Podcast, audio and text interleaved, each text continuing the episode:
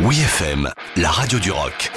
Les bonnes histoires du rock avec Dom Kiris. Il était une fois Baba O'Reilly par The Who.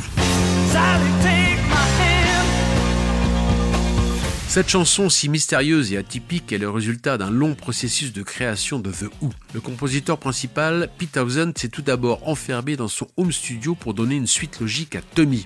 Entouré des premiers synthétiseurs analogiques, il a ébauché une démo de Lifehouse comme un nouvel opéra rock.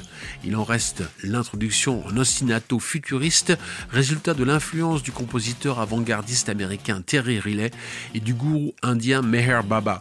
Bien que l'association des deux noms Baba O'Reilly n'apparaisse à aucun moment dans la chanson, Pete a tenu bon pour la garder. À l'origine, le titre de travail était Teenage Westland, que l'on entend presque comme un refrain. Cette désolation adolescente correspond à la friche déplorable laissée par la foule après le festival de Woodstock, dans lequel The Who s'est produit en 1969.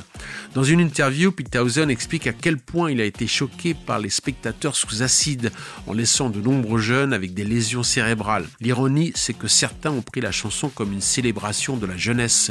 Le chanteur Roger Daltrey en donne une explication plus large en parlant d'un message à faire passer de génération en génération, tandis que le morceau monte en puissance structuré par la basse dantesque de John Twistle.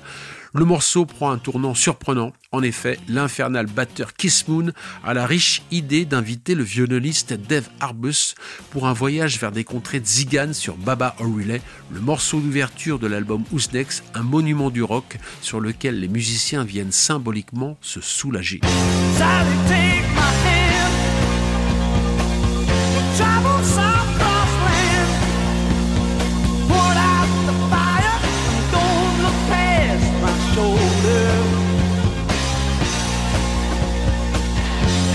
Is here.